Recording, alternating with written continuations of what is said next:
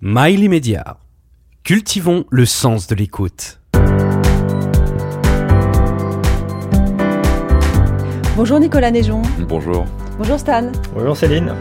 On se retrouve à nouveau sur euh, le plateau de Liberté d'entreprendre, donc pour une nouvelle émission avec Nicolas Néjon euh, de la société Aven. Tout à fait. Bonjour Nicolas. Bah, ravi d'être là avec vous. Nicolas, euh, tu es issu d'une famille bourguignonne, ce qui expliquera peut-être certaines choses. Diplômé en ingénierie biomédicale, passionné d'objets connectés, de tech. Et depuis voilà 2016, tu as fondé Aven avec Mathieu Robert et Nicolas Kamenov, Tout à si fait. je ne me trompe pas. Euh, une société en fait euh, qui allie euh, un métier de tradition et puis euh, de la tech. On est très impatient d'en savoir euh, davantage avec plein de questions justement sur euh, notamment cette confrontation euh, d'un milieu qui est peut-être traditionnel et qui pourtant utilise de plus en plus de technologies. Mais avant de partir sur ce sujet, on va peut-être s'intéresser à ton parcours. hein. Qu'est-ce qui t'a fait arriver jusque-là? Alors, à la base, effectivement, j'étais dans le médical. Euh, je faisais ce qu'on appelle de la recherche translationnelle. C'est-à-dire que j'avais des domaines de prédilection dans le médical, qui étaient euh, l'ophtalmologie, enfin même la partie antérieure, la greffe de cornée, et des connaissances générales dans tous les autres domaines scientifiques, euh, chimie, physique, électronique, mécanique, informatique. Et mon travail, c'était d'essayer de trouver les technologies qui venaient d'un autre univers et de voir comment on pouvait les appliquer à un domaine précis, qui était euh, donc soit l'ophtalmologie, la cornée, soit la cardiologie, les machines de circulation extracorporelle, les machines qui sont utilisées quand on vous fait une greffe cardiaque. Et c'est rigolo parce que sur Aven, c'est exactement ce que j'ai fait. En fait, la technologie qui est au centre d'Aven, euh, l'échangeur gazeux, c'est une technologie sur laquelle j'avais travaillé dans, le, dans la cardiologie, euh, qui a été utilisée pour remplacer les poumons dans les cadres de greffe cardiaque. C'est-à-dire que quand on vous fait une greffe cardiaque, on arrête votre cœur et vos poumons. C'est une euh, pompe qui remplace le cœur et c'est un échangeur gazeux qui remplace les poumons. Alors Nicolas, juste parce que tous nos auditeurs, et même moi-même et peut-être Céline, mais Céline connaît bien ce milieu-là, euh, juste pour expliquer euh, la technologie d'Aven, si Céline me regarde en s'interrogeant, mais oui, Ben t'es oui, bien ça connaisseur. Ah, oui, Connaisseuse, pardon. C'est quoi la technologie euh, d'Aven Aven, c'est un aérateur de vin digital. C'est un outil qui permet de servir le vin instantanément, parfaitement aéré. Une sorte de carafe 2.0. Ce qui permet de plus avoir besoin d'ouvrir la bouteille à l'avance, plus avoir besoin de carafer. En fait, euh, comment ça fonctionne? On ouvre la bouteille, on place l'aérateur euh, sur le goulot, et au moment où on va servir le vin, au moment où le vin va passer au travers de l'aérateur, on va injecter des petites bulles d'air, de l'air ambiant, dont le nombre et la taille sont calibrés.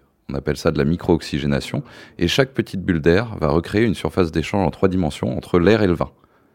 Et au moment où le vin va arriver dans le verre, il sera aéré comme si la bouteille était ouverte depuis 2 heures, 4 heures, 6 heures, et on peut monter comme ça jusqu'à 24 heures. Donc ça veut dire que tu es en train de nous dire que en fait il n'y a pas d'altération du tout du goût Tout euh, par rapport à une méthode naturelle effectivement euh, quand tu carafes. C'est une méthode naturelle. Ouais, Il c'est faut une voir- méthode Il naturelle. faut voir ça comme une carafe dont on pourrait faire euh, varier le ventre, euh, la- le centre de la carafe, la, la taille de la carafe en fonction du vin. C'est-à-dire que si c'est un vin qui n'a pas besoin de beaucoup d'aération, on a une carafe plutôt fermée. Si c'est un vin qui a besoin de beaucoup d'aération, une carafe très ouverte. Mais comment tu fais justement avec ton appareil? Pour que ça, euh, ça n'altère pas et que, et que en, en 30 secondes, parce que c'est immédiat, c'est C'est c'est instantané. immédiat, c'est au moment où ça C'est arrive dans le verre. instantané. Alors comment tu fais pour que ben, ça aère suffisamment euh, un vin qui normalement met 4 heures ou 6 heures? Bah, c'est- c'est c'est tout là l'intérêt. C'est-à-dire que l'aération, euh, dans une bouteille, la surface d'échange, elle, elle est limitée. C'est le diamètre de la bouteille.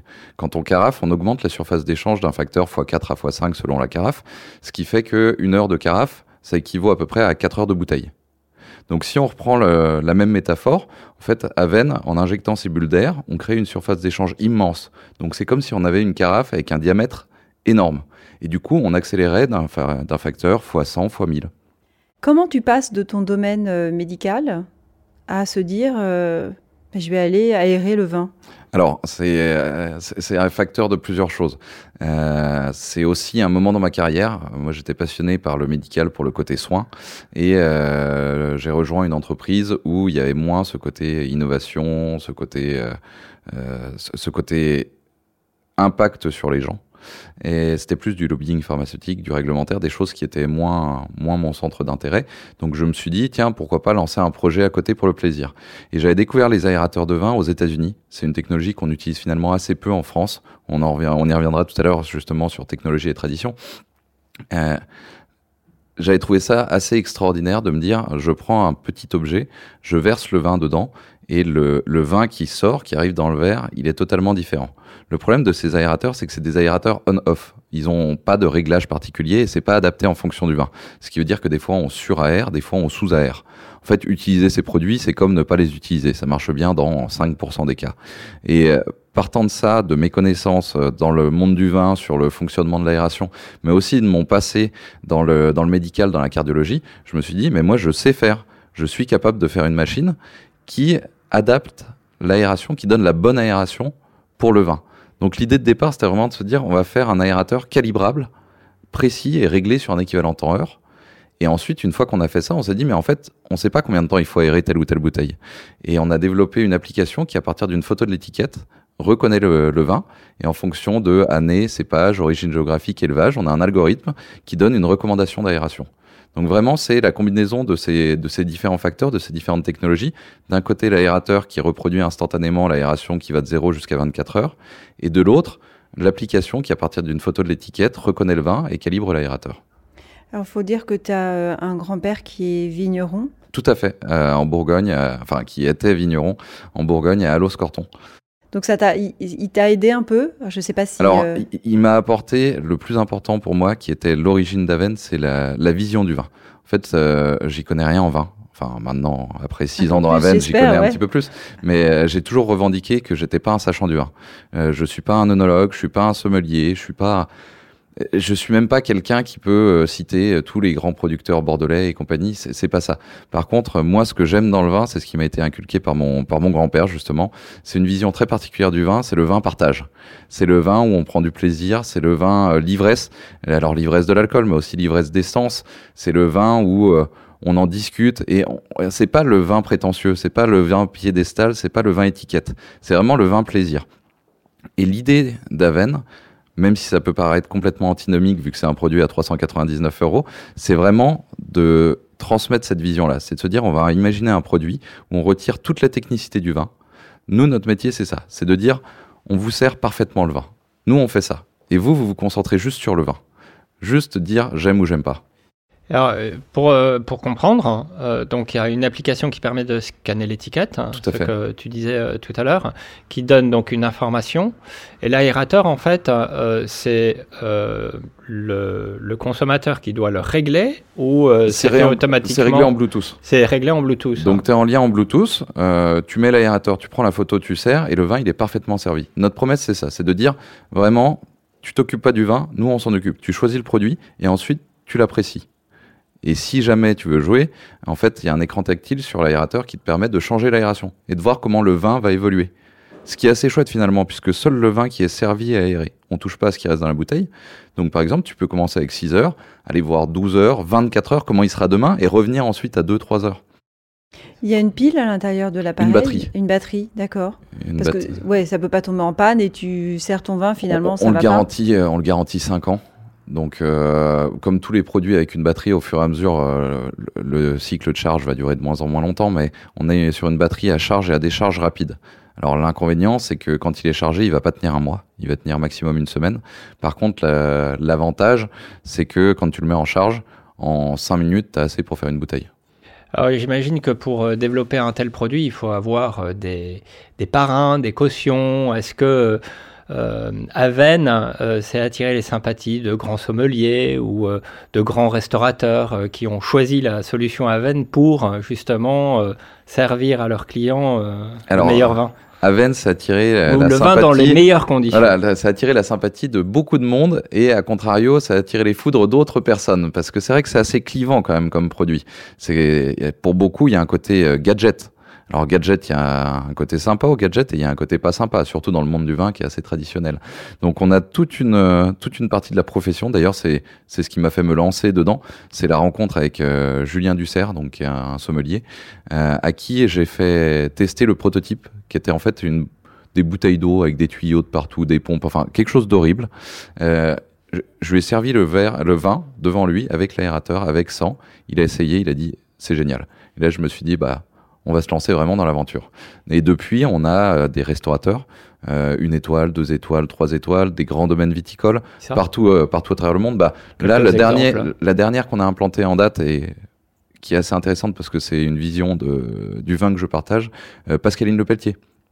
Pascaline Lepelletier, donc euh, qui représente la France au concours de meilleur sommelier du monde, euh, qui est une jeune femme qui apporte une vision du vin beaucoup plus décomplexée, beaucoup plus euh, dynamique. Elle vient d'ouvrir son nouveau restaurant à New York et on l'a équipé entièrement avec Aven. Est-ce qu'avec cet appareil, tu as l'impression de dépoussiérer un petit peu le monde de, de- du vin, qui est, tu le disais tout à l'heure, très traditionnel? C'est ce qu'on essaie de faire. En fait, ce que j'aimerais dans le monde du vin, c'est que aujourd'hui, il y a toute une jeune génération qui se retourne vers le vin. Pendant longtemps, on a bu plutôt de la bière en terrasse. Aujourd'hui, on se remet à apprécier le vin et on se remet à s'intéresser au vin. Alors, le problème, c'est que c'est des gens qui n'ont pas eu cette transmission patrimoniale que j'ai pu avoir au travers de mon grand-père et qui sont un peu perdus, qui ont l'impression que le vin, c'est compliqué, c'est difficile d'accès, c'est même prétentieux. On est face au linéaire, il y a tellement de bouteilles, on, on comprend pas qu'est-ce que je dois choisir, comment. Et du coup, on se, on se met à choisir le vin en fonction du prix et on a l'impression qu'il faut apprendre beaucoup. Donc on lit, on suit des cours, on, il y a des cours de dégustation à plusieurs centaines d'euros pour apprendre à boire le vin. Ce qui est complètement antinomique avec ma vision du vin parce que en fait personne peut vous dire ce qui est bon ou pas bon. C'est ça, c'est une histoire de goût. en fait. Exactement. Ouais. Et du coup, faut pas avoir peur de prendre la bouteille, d'essayer des choses, Mm. de l'ouvrir, de goûter, de dire ah, j'aime pas. Euh, je reprends Julien Dussert qui était là depuis le début d'Aven. On n'a pas du tout les mêmes goûts en vin et on s'engueule à chaque fois. Euh, je me moque de lui, il se moque de moi. Et par contre, on passe des moments qui sont extraordinaires à, à en parler et à partager. Et le vin, c'est ça. Vous avez euh, référencé combien euh, de vins justement euh, dans votre application? Aujourd'hui, on a un peu moins de 100 000 vins uniques. Donc, quand on dit vin unique, c'est par exemple si on prend Ikem, on considère que Ikem 96 ou Ikem euh, 2002, c'est un seul vin qui est tiré sur plusieurs années. Donc, on a 100 000 références uniques, euh, ce qui représente peu finalement par rapport à, la masse de vins qui est présente euh, partout dans le monde. On estime que quand on aura atteint un million, on couvrira, on couvrira relativement sérieusement le marché. Euh, par contre, si le vin est pas dans la base de données, si vous scannez et qu'il est, il est pas présent, on vous demande juste de répondre à quelques questions comme euh, euh, producteur, origine géographique et compagnie. Et à partir de ces informations-là, on les injecte dans l'algorithme et vous avez le réglage d'aération. Donc vous êtes jamais sans rien. Et une fois que vous avez fait ça, le vin il est disponible pour les suivants. Donc les 100 000 vins uniques, c'est 100 000 vins qui ont été remplis par nos utilisateurs. Moi, non, moi, je voudrais parler de l'entreprise, mais euh, Stan, je crois que tu as une question encore. Euh, Sur le produit. euh, sur- sur- en fait, sur ces 100 000 euh, références, euh, vous êtes essentiellement sur euh, des vins en France ou euh, vous avez réussi, Aven a réussi à sortir euh, des, frontières? Alors, on est principalement sur des vins français, mais parce que c'est un produit qui s'adresse à une gamme de prix pour laquelle les vins français sont assez bien placés. Maintenant, en termes de distribution, on fait 70% de notre chiffre d'affaires à l'international, principalement sur les zones Amérique du Nord et Asie. Moi, j'aimerais euh, parler de l'entreprise maintenant. tu as bien compris, Nicolas. Euh, comment on passe donc du monde médical Bon, tu es ingénieur quand même, mais enfin ingénieur quand même. Tu es, ingénieur, mais dans le domaine médical. Euh, comment tu arrives à monter ton entreprise? Ah, Tu sais qu'on est sur le plateau de liberté d'entreprendre, donc on doit donner des conseils. C'est intéressant pour les auditeurs qui nous écoutent. Et comment tu arrives à passer de ce monde du médical au monde de l'entrepreneuriat, dans le viticole est-ce qu'au fond de toi, tu es, entrepreneur ou pas du tout? Alors, je pense qu'au fond de moi, je suis entrepreneur. J'ai déjà eu des, expériences entrepreneuriales par le passé, mais où c'est un petit peu particulier dans le cadre d'Aven, c'est que ce projet n'avait pas vocation à être une entreprise. C'était vraiment un projet que je faisais à côté pour, euh, bah, pour m'aérer un petit peu l'esprit. Quand on, quand on s'est lancé dans Aven, je me suis dit très bien, je vais aller chercher des gens qui ont des compétences que j'ai pas. Et donc, j'ai envoyé des messages à des parfaits inconnus sur LinkedIn ou à la fin d'une conférence en disant euh, Salut, on se connaît pas, mais euh, j'ai un projet un peu fun, est-ce que ça te dirait qu'on prenne un verre et qu'on en discute? Et c'est comme ça que j'ai trouvé mes associés fondateurs. Et c'est comme ça que j'ai recruté même toute l'équipe de départ. Donc euh, quand on voit Aven au début, c'est presque, c'est presque une association, c'est presque, un, c'est presque une scope. On est très loin de toutes les recommandations qui sont faites, ou quand on lit les livres, tout le monde dit il faut deux, trois associés maximum, il faut que ça se passe comme ça. On a toujours été complètement en dehors des cadres. Donc là, vous Mais- êtes combien à ce moment-là? Euh, quand on a lancé, on était Ouais. 10 associés. Ah oui, c'est beaucoup. 10 associés. Alors, on était trois à représenter 90% du capital. Et les 10 autres, c'était bah, Julien, parce qu'on avait besoin d'un sommelier et qu'il il fallait le remercier pour son temps. Donc, on a dit, bah, vas-y, viens, tu nous donnes un coup de main et on te file et puis tu rentres au capital. Ouais, mais, voilà, voilà. exactement. mais comme toutes les boîtes qui n'ont pas beaucoup de fonds au départ, et, et c'est une façon de remercier, effectivement. Mais est-ce que chacun, vous aviez des visions différentes? Est-ce que ça a été compliqué? Vous arriviez à converger?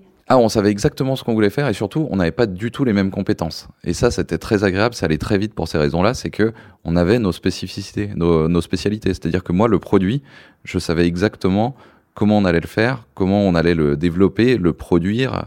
C'était ma partie, toute la partie industrielle, développement, produit. Euh, Nicolas, c'était la partie logicielle. Euh, Mathieu, c'était la partie euh, design, marque. Euh, Juliette, c'était toute la partie marketing. Enfin, du coup, chacun avait vraiment comme ça ses compétences, son domaine, et on se retrouvait, on y passait euh, une soirée par semaine où on était dans un bar à vin et, chacun apportait ses avancées sur le projet. Toujours autour du vin. Hein Exactement. Ouais. Exactement. Et c'était le même bar à vin dans lequel on s'est retrouvé pendant euh, 3-4 mois jusqu'à arriver à un premier prototype. Euh, premier prototype de produit, mais premier prototype d'entreprise, de vision, de marché, de tout ça. Et on s'est dit, on se connaissait pas tous les 10, on a des réseaux très différents, on va faire une soirée de présentation. Et donc on a loué un endroit et on a invité tout notre réseau en leur disant, bah, on a un truc un peu fou à vous présenter, voilà ce que c'est. Et à la fin, ça vous dit, euh, vous pouvez nous laisser vos coordonnées parce qu'on va faire une levée de fonds. Et on avait un prototype qui était assez horrible, hein, imprimé en 3D, c'était fait de briquet de broc. Même la soirée, puisqu'on avait nos activités qui nous prenaient beaucoup de temps, c'était compliqué. Et pourtant, en sortie de soirée, euh, les gens nous ont dit, bah écoutez, nous, ça nous intéresse et on est prêt à investir. Et c'est comme ça qu'on a réuni les premiers, les premiers euros qui nous ont permis de lancer l'entreprise et de transformer euh, ce proto maison en proto industriel. Mais proto maison qui, euh, qui fonctionnait, c'était euh, Exactement, qui- il qu'ils fonctionnait. ont pu tester en fait pendant Voilà, euh, la tout à fait. Mais pour te dire, c'était imprimé avec une imprimante 3D et on n'avait pas réfléchi que, euh, bah, comme tu le disais, il y a une batterie et que euh, il n'y avait pas tout le truc de recharge et compagnie, ce qui fait qu'on le décollait à chaque fois, on le chargeait pendant la nuit et on recollait avec de la super glue la coque et on lissait pour que ça passe inaperçu. On faisait le service et après le soir on redécollait. et on- À quel moment vous avez, euh, enfin si c'est le cas, euh, breveté cette euh, invention?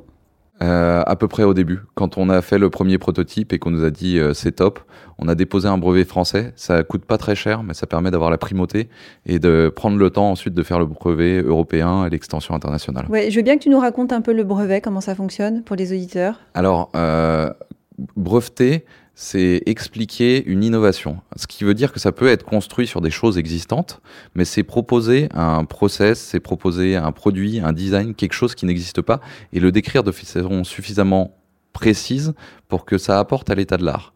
Donc dans le cas d'Aven, ce qu'on a breveté, c'est notre capacité à injecter au centre d'un flux euh, des bulles d'air, enfin des bulles de gaz, dont le nombre et la taille sont précisément calibrés. C'est ça notre technologie. Ce qui veut dire qu'on pourrait l'utiliser sur euh, du, du oil and gas, sur, de, sur des jus de fruits, sur plein d'autres choses. C'est vraiment cette spécificité, ça, cette spécificité-là appliquée ensuite au domaine du vin. Et euh, c'est toi en fait qui est à l'origine Tout à euh, fait. de cette technologie. C'est toi qui as déposé le brevet ou c'est euh, Aven qui a Non, déposé on, on l'a fait tous ensemble. Ouais. C'est moi plus mes cofondateurs au nom d'Aven. Hum, hum. Alors, je- bon, le brevet, ok, bon, le brevet, euh, donc euh, c'est valable un certain temps, il faut le renouveler euh, aussi quelques ça- années, c'est surtout 5 ça ans coûte, ou 10 ans, c'est surtout ça plus. coûte cher parce que tu vas choisir les pays dans lesquels tu brevettes. Alors pour pour l'Europe, ça compte comme un pays parce qu'on a une réglementation européenne sur les brevets. Mais autrement, si tu veux faire la Russie, les États-Unis, la Chine, pour chaque pays, tu vas repayer cette procédure et ensuite chaque année, il va falloir repayer pour maintenir le brevet. Ouais, c'est ce qu'on appelle l'entretien qui est assez cher. Hein. Ouais, ouais, tout à fait. Euh, donc, vous êtes euh, 10 cofondateurs. Toi, comme tu es à l'origine de l'idée, tu as plus de parts que les autres quand même, j'imagine? Oui, ouais, Ouais. ouais. la, la répartition initiale, c'était euh, 60-15-15, donc 60 pour moi, 15-15 pour mes deux autres associés euh, opérationnels et 10% pour les, Pour les autres. Pour les autres. Ouais, donc chacun des petits morceaux. Est-ce que tout le monde est encore là aujourd'hui? Alors non, euh, aujourd'hui, même mes associés de départ sont plus opérationnels. Je suis le seul à être opérationnel. Ce qui est rigolo, c'est que il y a eu dans l'histoire d'Aven des gens qui étaient euh, sur les petits quelque chose, comme, euh, comme tu disais, qui sont devenus opérationnels, puis, qui sont repartis pour des histoires de vie, puis qui vont peut-être revenir. Là, on a notre directeur administratif et financier, euh, c'est quelqu'un qui a investi au premier tour de table. Et, du coup, les gens sautent dans l'aventure en fonction de leurs compétences, du moment où ça s'aligne et de, de comment ça fonctionne. Donc, tu parles de levée de fonds? Hein, au premier tour de table, donc ça veut dire levée de fonds, j'imagine. Tout à fait. Ouais. Euh, tu as, levé, as à quelle série, par exemple, dans ta, ton cycle de levée On a fait beaucoup de levées de fonds sur Aven. Ça aussi, c'est un peu particulier. On lève chaque année. D'accord. Pas par choix, mais parce que on est déjà on est un produit hardware, ce qui est extrêmement difficile à financer parce qu'il y a des risques inhérents euh, important au fait d'échouer. C'est très très dur de faire des produits physiques. Et le deuxième, c'est qu'on est dans le monde du vin, ce qui ça non plus est pas sexy. Euh, ça attire pas du tout parce que c'est très réglementé et les marchés euh, fonctionnent différemment. Est-ce que c'est pas un, peu bloqué le monde du vin? Parce que justement, pour conserver un petit peu cette espèce de, de niche côté traditionnel, est-ce que tu n'as pas, pas le monde de, des vignerons qui luttent un peu sur des produits nouveaux comme le tien? Alors non, pour le coup, nous, on a une, une adhésion. Les gens qui sont réfractaires à Aven, c'est soit des clients potentiels, euh, et dans le monde du vin, c'est plutôt les gens qui sont contre par principe. C'est-à-dire euh, vin et tradition, pour certaines personnes, ça va pas ensemble. Je t'interromps Nicolas, mais tu sais, ça me fait penser euh, aux bouchons, les bouchons en liège et les bouchons en plastique. Même combat. Parce que en fait, quel... Bah, ils sont pas en plastique d'ailleurs, euh, en, verre. Oui, il y, a plusieurs, voilà, des, bouchons à vis qui sont utilisés dans les pays anglo-saxons. Mais parce que tout de suite, c'est moins joli que débouchonner, que le bruit, etc. Et donc, tu as effectivement des réfractaires, mais est-ce qu'en réalité, ils ont raison d'être réfractaires? Est-ce que ça abîme le vin ou pas? Est-ce qu'il y a un changement? Alors, il fut un temps où les bouchons en liège n'étaient pas n'était pas de la même qualité qu'aujourd'hui et euh, j'aurais incité les gens à faire des bouchons à vis. Aujourd'hui, on fait des bouchons dits techniques, c'est du liège reconstitué où tu plus aucune chance d'avoir le goût de bouchon.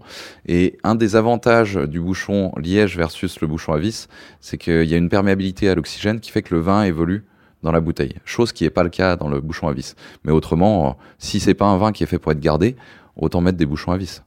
Alors, je reviens sur le produit.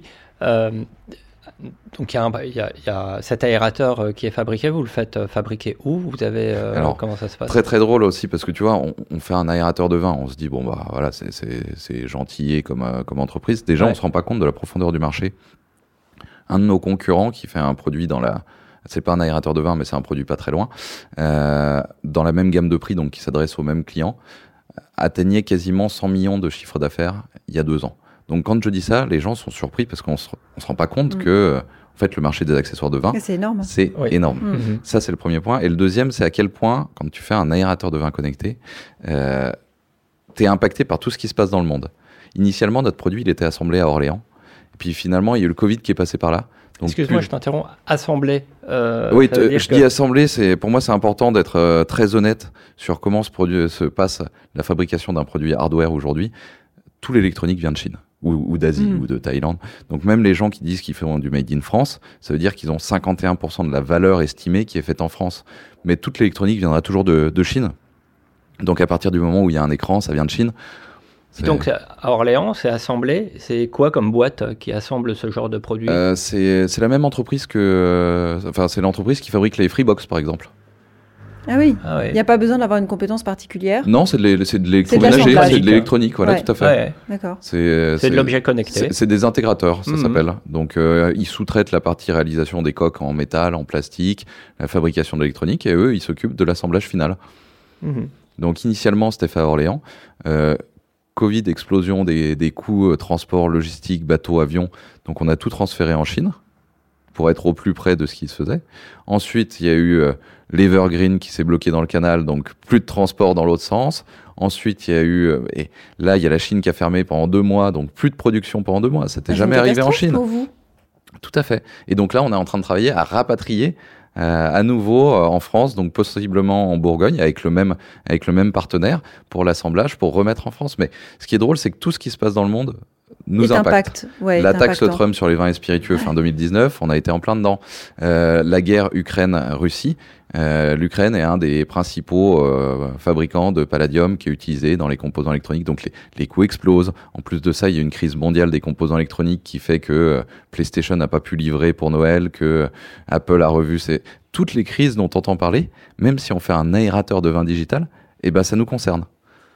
Euh, Aven, dans quelques années, est-ce qu'il y a d'autres produits euh, sur la base de la même technologie euh, auxquels tu penses ou que tu aimerais développer? Tout à fait. On travaille à remonter la chaîne de valeur qu'on a découpée selon trois verticales que sont la consommation, donc celle sur laquelle on, on s'est penché aujourd'hui avec l'aérateur, mais remonter la conservation, donc aussi bien le côté cave que que des services pour t'accompagner, pour faciliter le fait de pouvoir conserver du vin, parce qu'aujourd'hui c'est compliqué quand tu es citadin de garder des bouteilles pendant 20 ans, t'as plus la place, t'as plus les caves pour le faire, et même la sélection.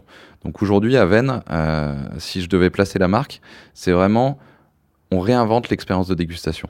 On, on redonne la main au consommateur sur son expérience de dégustation et on l'accompagne. Donc tout ce qu'on peut faire en termes de services et de produits pour l'accompagner, notre métier c'est ça.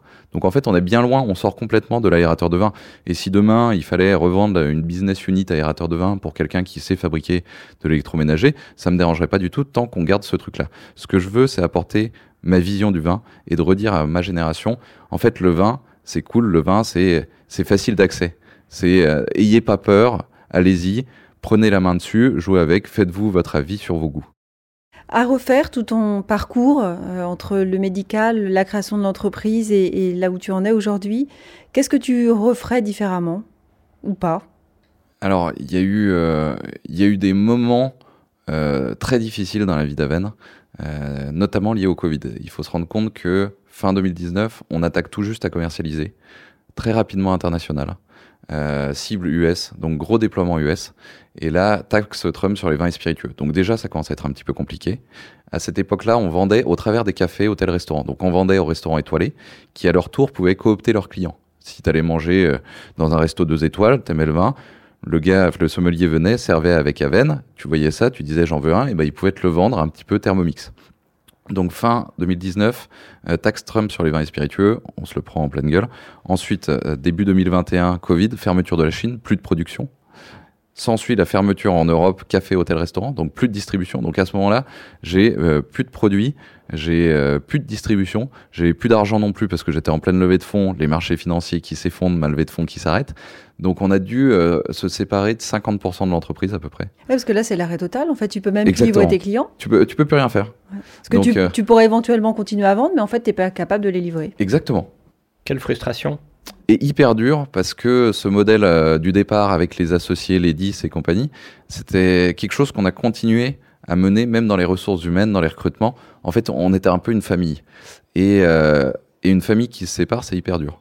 Enfin, humainement, ça a été dur pour moi, ça a été dur pour ceux qui sont partis.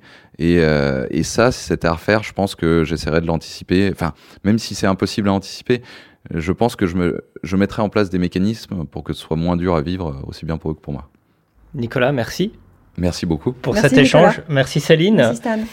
On se retrouve euh, bah, la semaine prochaine. La semaine prochaine. Euh, n'oubliez pas de liker. Alors, on est sur Apple Podcast, on est sur Deezer, sur Spotify, euh, sur LinkedIn également, l'immédiat bah, LinkedIn, et Liberté d'entreprendre sur LinkedIn aussi.